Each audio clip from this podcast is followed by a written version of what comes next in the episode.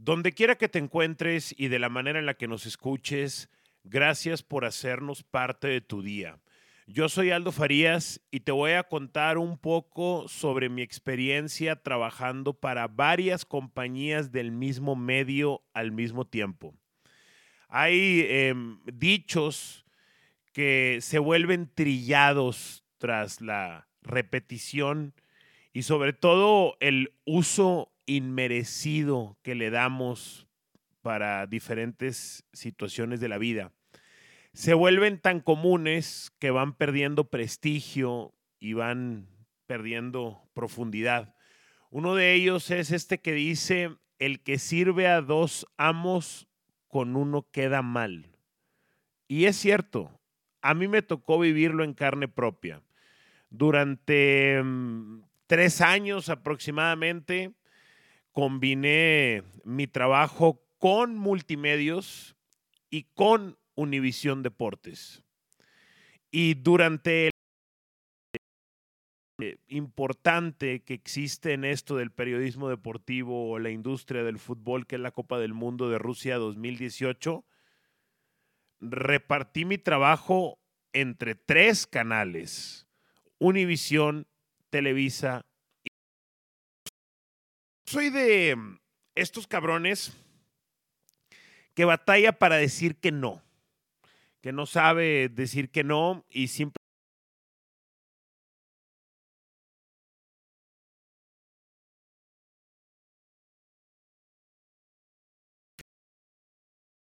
eso cree que toda la puede librar, cree que le va a salir al final de cuentas. En la mayoría de las veces me sale, pero mm, a veces me meto en complicaciones y en estos trips e historias eh, maníacas con tal de tratar de cumplir en, en, todos los frentes.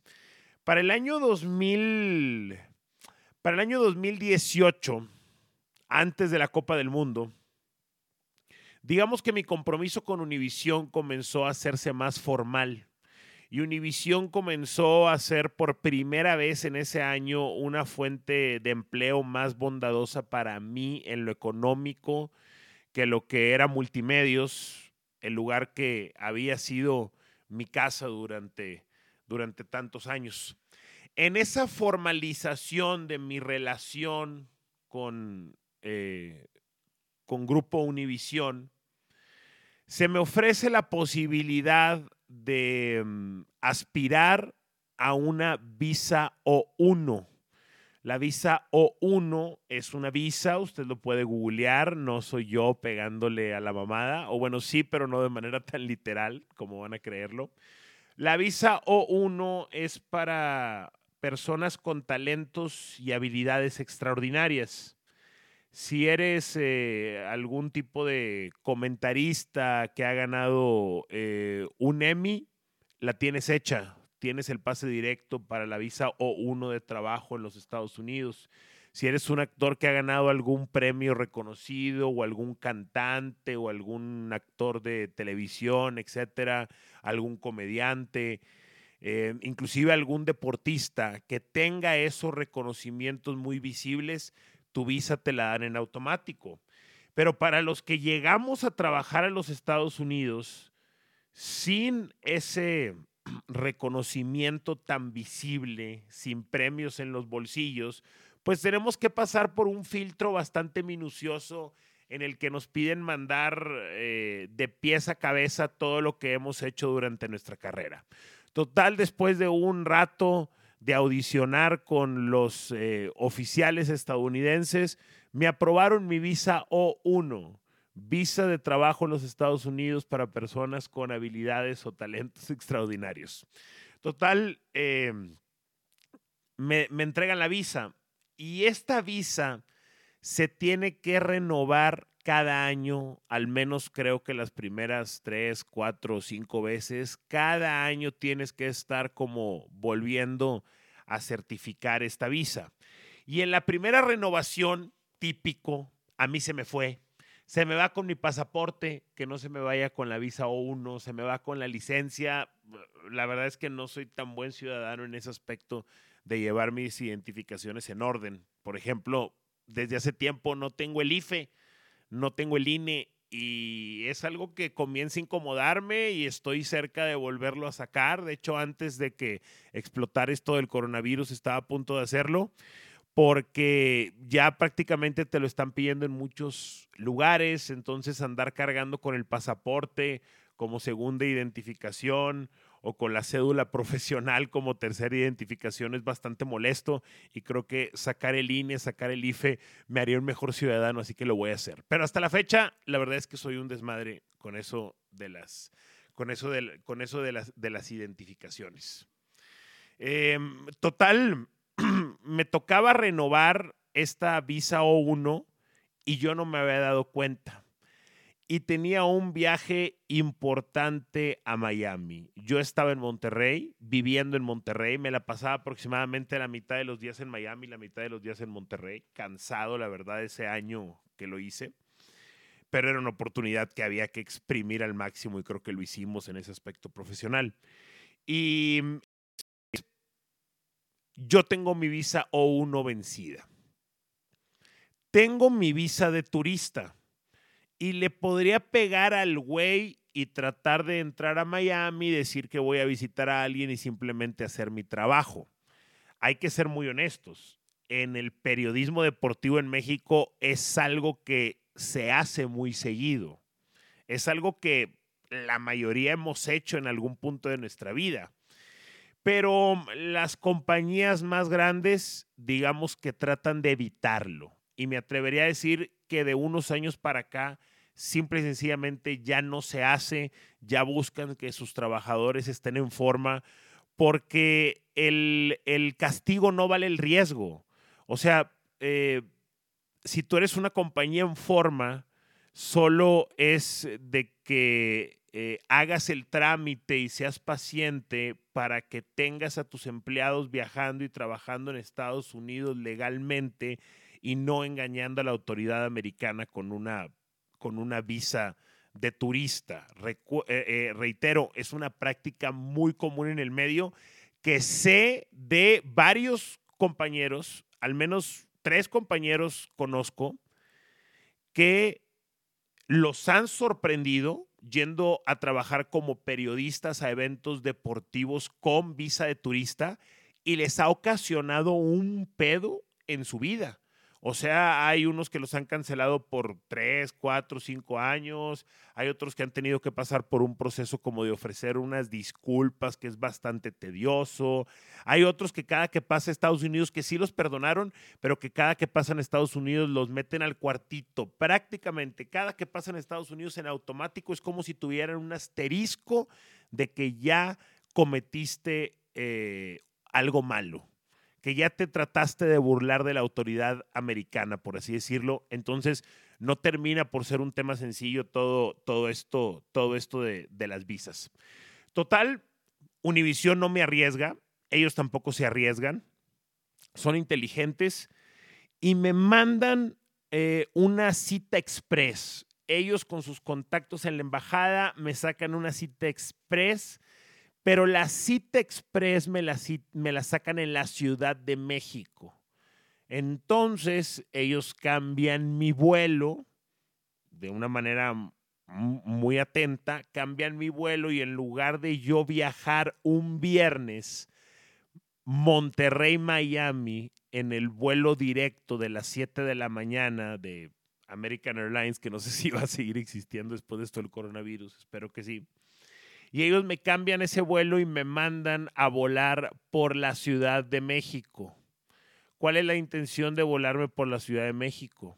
Pues que yo pase para realizar mi trámite de renovación. Ellos sacaron los cálculos, entonces yo tenía que eh, viajar a la Ciudad de México. Me iba a retrasar como un día. Iba a viajar a la Ciudad eh, de México y, iba a viajar, iba a viajar a la Ciudad de México el jueves en la tarde, ellos me lo sacan, jueves en la tarde, porque mi cita para la renovación era el viernes a primera hora. Todo me lo arreglaron en ese día. El viernes a las 7 yo tenía que estar haciendo mi cita, entonces ellos me mandan mi vuelo el jueves de Monterrey a México. ese día yo tenía un compromiso en multimedios. Ese día yo tenía una invitación para el programa de Es en Serio, que para empezar hay un aspecto de amistad, sobre todo con Adrián y después eh, con Goyo, el productor, que todavía era en ese entonces. Entonces, tengo el compromiso de la amistad y también tengo el compromiso hacia la empresa, evidentemente, el respeto y la lealtad que les guardo. Y la siguiente, quiero ir a Es en Serio. Es en Serio, yo lo he dicho, es para mí, eh, si no es el mejor, uno de los mejores night shows o programas de entrevistas que hoy hay en la televisión mexicana. Eso es, es en serio, pero no se le termina por dar tanto valor porque lleva la, la, la marca multimedios de frente. Entonces yo quería ir a Es en Serio, porque es divertido y porque da ir a Es en Serio. O sea, ir a Es en Serio te suma gente en redes sociales, ir a Es en Serio te hace que mucha gente te conozca y sobre todo en la entrevista, como la hacen eh, el ingeniero Maya Goita y Adrián, pues te hacen sacar un eh, lado no tan público, un lado más íntimo, un lado más personal, más auténtico que suele ser mucho más agradable que el lado que muestras a la cámara y eso de alguna manera pues hace que personas puedan cambiar o torcer o darte una oportunidad en la percepción que tienen de ti. Yo quería ir, ir a ese en serio, pero raza, a huevo tenía que ir por la visa O1. O sea, ¿están de acuerdo que es algo tan importante como para despreciarlo de esa manera? La otra situación es que ya para ese momento yo ya estaba contratado con Univision. O sea, mi, contrato principal y mi ingreso principal ya era con Univision, por lo cual tenía que priorizar lo de Univision, pero ni de pedo quería dejar morir lo de multimedios y menos salir en ese en serio. Total, eh, creo que lo adecuado o lo más sensato, lo más frío, hubiera sido cancelar la entrevista en ese en serio. Creo que lo más sensato hubiera sido llamar primero a Adrián y luego después llamar juntos a Goyo y simplemente bajarme del barco de ese en serio y darle prioridad total a la compañía que, que ya se estaba encargando de pagarme, que ya me tenía contratado y que aparte me había dado la oportunidad de, llevarme a la Copa del Mundo. Pero no, güey, no fue así. Se me activó mi lado maníaco y se me activó esta over lealtad. Ni de, no, iba a dejar morir eh, a esta parte de, de multimedios. Y entonces empecé hacer llamadas por todos lados, a buscar vuelos a lo bestia en internet. Todo mundo me estaba ayudando. No sé si en alguna ocasión lo he platicado, pero mi padre durante varios años, bueno, hasta la fecha, se dedica a la industria del, turismo y digamos que de alguna manera es una persona influyente y la verdad estaba tan desesperado que moví mis fichas. Le dije a mi papá que me tratara de buscar algún vuelo, etcétera, y no salía y no salía el vuelo y el tiempo avanzaba y yo ya estaba muy desesperado porque no quería, no quería hacerlo lo que parecía inevitable. ¿Qué era inevitable? Pues cancelar mi participación en ese en serio y, y, dedicarme 100% a lo profesional. Era tomar una decisión profesional, era tomar una decisión cerebral y quitarte la mano del corazón. Total, eh, em, recuerdo que llegué a casa de Adrián, de Adrián muy desesperado y estamos ahí en el cuarto de su carnal Ricky eh, no me acuerdo si estaba también nuestro amigo Luis.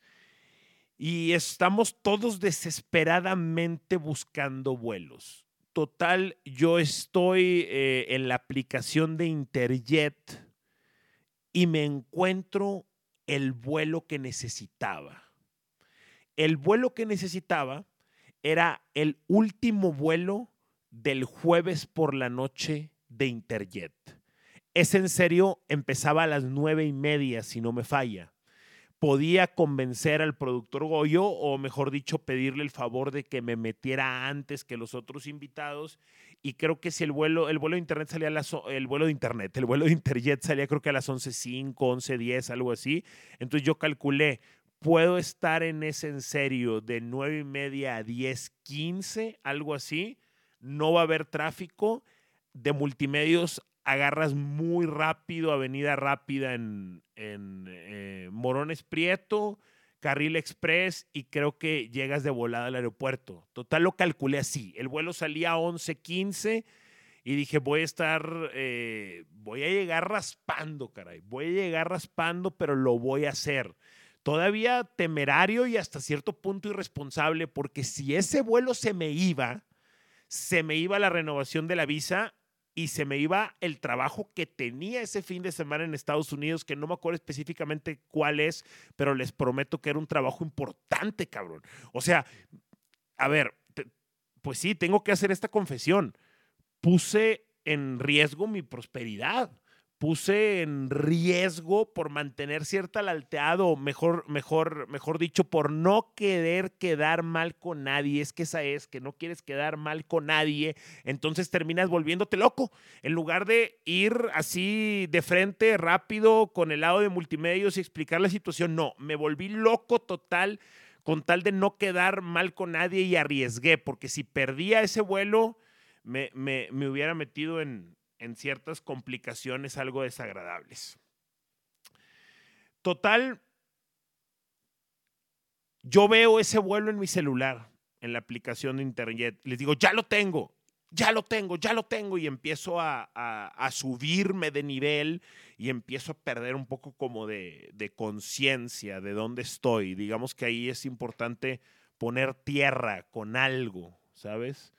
Eh, pero, pero no lo hice. Y lo que sí me acuerdo es que entre mis razas se veían ahí en el cuarto del carnal, del carnalillo de Adrián, me acuerdo que se veían así como que, ¿qué onda con este güey? Como que dónde la encontré.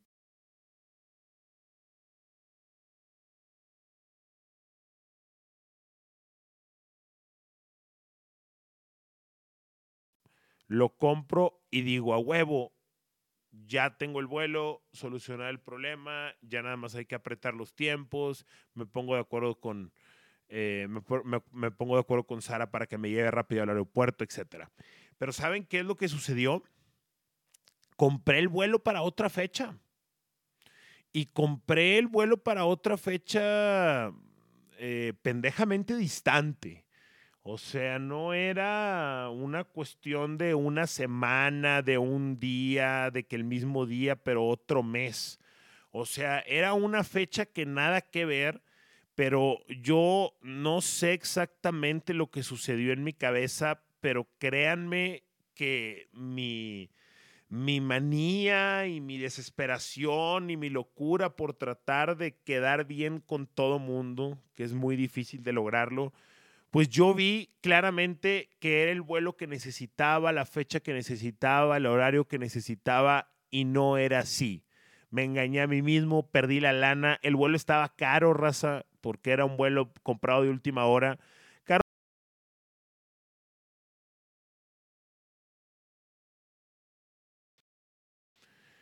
Y mm, y terminé comprando un vuelo que no era un vuelo que terminé perdiendo. No, no, no pataleo mucho, no me quejo mucho cuando cometo esa clase de errores. Lo termino viendo, ¿saben cómo? Lo termino viendo como algo, lo termino viendo como un castigo. Asumo el castigo, asumo el error, lo acepto, agarro la responsabilidad, me doy la vuelta y sigo avanzando.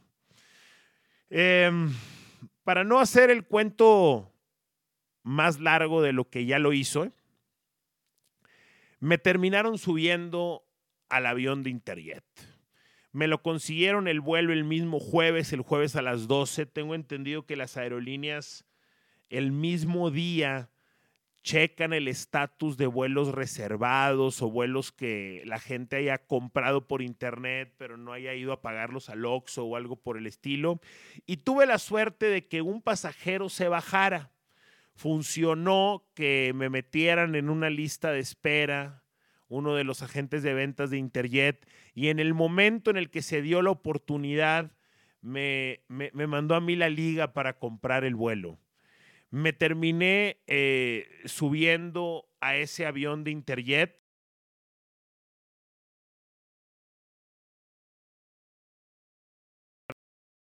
Estuvo divertido y al parecer a la gente sí le gustó, pero no entregué la mejor imagen posible de mí porque la mitad de mi cabeza estaba en el programa con Kike y con Adrián y la otra mitad estaba pensando en agarrar ese vuelo para no afectar mi relación laboral con, con Univisión Deportes en un futuro Televisa.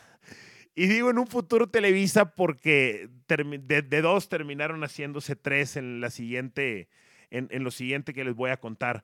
Para cerrar esa anécdota, salí corriendo de ese en serio aproximadamente a las 10.20, 10.25 de la noche y eh, Sara voló en, en, mi camioneta.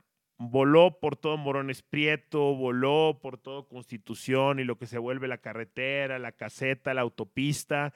Y efectivamente, eh, no fui el último, pero fui el penúltimo en subirme en ese avión de Interjet a las once y pico de la noche. Llegué sano y salvo a la Ciudad de México, algo agitado, pero todo cool. Dormí y al día siguiente pude renovar mi visa. Lo logré, pero no deja de ser irresponsable lo que hice. Y no deja de ser eh, la lección que el que sirve a dos amos con uno termina quedando mal, porque efectivamente a huevo con uno terminas quedando mal, aunque de repente la puedas librar, pero a precio de qué? Yo la libré. Yo cumplí con mi parte de multimedios, yo cumplí con mi parte de Univisión. Sí, la libré, pero a precio de qué? A precio literal del vuelo que perdí, ese no importa. A precio del tiempo que perdí, ese sí importa al daño emocional y físico y estrés al que me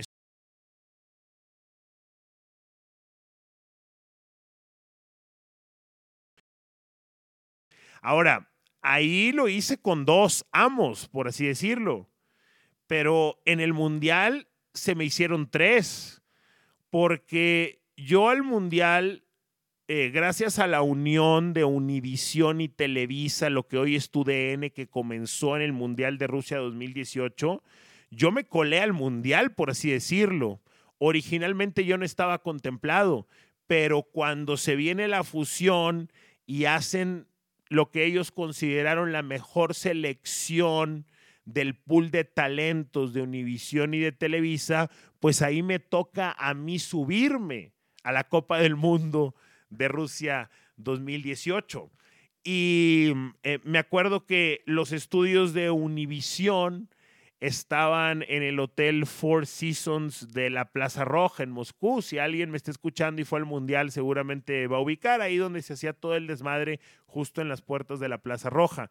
El eh, set estaba hasta arriba y de ahí se veía el lado opuesto de la Plaza Roja. En el lado opuesto de la Plaza Roja que es inmensa, ahí estaba el set de Televisa. Entonces, estar dobleteando entre el set de Televisa más el estudio de Univisión, más la actividad en el eh, IBC International Broadcaster Center, que está hasta su madre en ocho o cinco estaciones, pues ya era un estrés considerable para todos los que nos tocó dobletear en ese mundial entre Televisa y Univisión.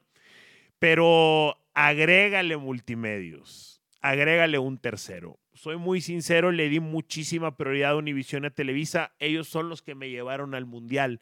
Pero eh, digamos que sí tenía mis espacios reservados para grabar mi comentario al día desde el Mundial y para hacer uno que otro enlace. Que cuando me daba el tiempo para hacerlo, era todo un borlote.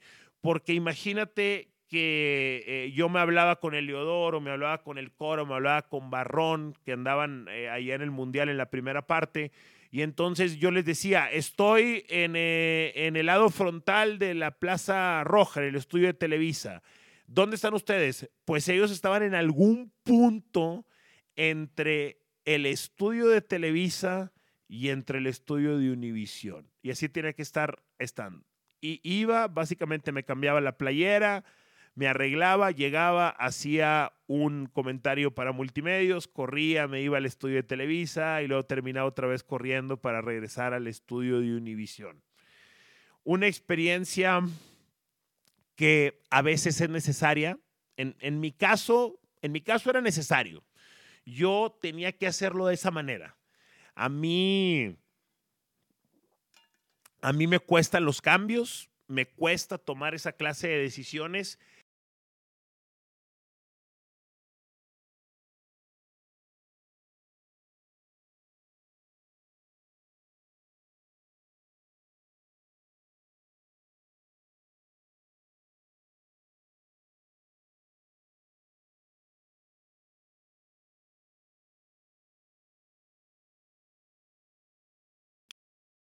la tenía que hacerlo paso a paso, pero en ese paso a paso, pues por tratar de servir a dos o hasta tres amos, créanme que más de veces, créanme que más de una vez con alguno quede mal. Y créanme que más de una vez me metí en problemas que afortunadamente no me derivaron en resultados muy negativos, como ese que les conté de cuando se me juntó la visa para renovar la O1, la visa de trabajo 1, y la entrevista una noche antes en Multimedios con Adrián y con Quique en, en ese en serio. No se lo recomiendo, pero si lo tienen que hacer, aténganse a las consecuencias. O sea, si, no, no se lo recomiendo, pero si su trabajo, su vida, etcétera, como a mí me pasó, los está llevando, los está empujando a tener, a, tener que servir a varios amos a la vez en el ámbito profesional, pues hay que chingarse y hay que aceptar esta parte negativa y sobre todo los riesgos. Lo que pasa es que si vas ingenuo, esos son los que fallan, pero si al menos vas consciente de que los riesgos de fallar de fallarle a uno, de fallar o de terminar fallándole a todos son latentes, pues creo que tienes menos posibilidades de cometerlo. Por último, estoy sumamente agradecido con las tres empresas, porque mm, al principio yo me debía más a multimedios. Digamos que mi contrato principal era con multimedios, mi ingreso principal era con multimedios, así fue creo que en el primer año y medio aproximadamente. Y Multimedios eh, cedía para que yo trabajara en Univisión. Por contrato podía hacerlo, tenía permiso, pero ellos también por el contrato que yo tenía con ellos podían simplemente desecharme o bloquearme y nunca lo hicieron. Siempre pusieron de su parte para que yo pudiera crecer profesionalmente en otro lugar, en este caso Univisión, y eso se los agradezco profundamente. Y Univisión, a pesar de ser una compañía más grande, al principio ellos entendían que yo me debía a multimedios y ese respeto me ayudó mucho a mí para llevar las cosas de buena manera con Don Robert y con William Multimedios. Luego cambiaron las cosas y cuando empiezo a deberme a Univisión, creo que Univisión también se portó bastante cool al permitirme trabajar en multimedios, porque ellos sí me tenían bien contratado, ellos, ellos sí me tenían en un contrato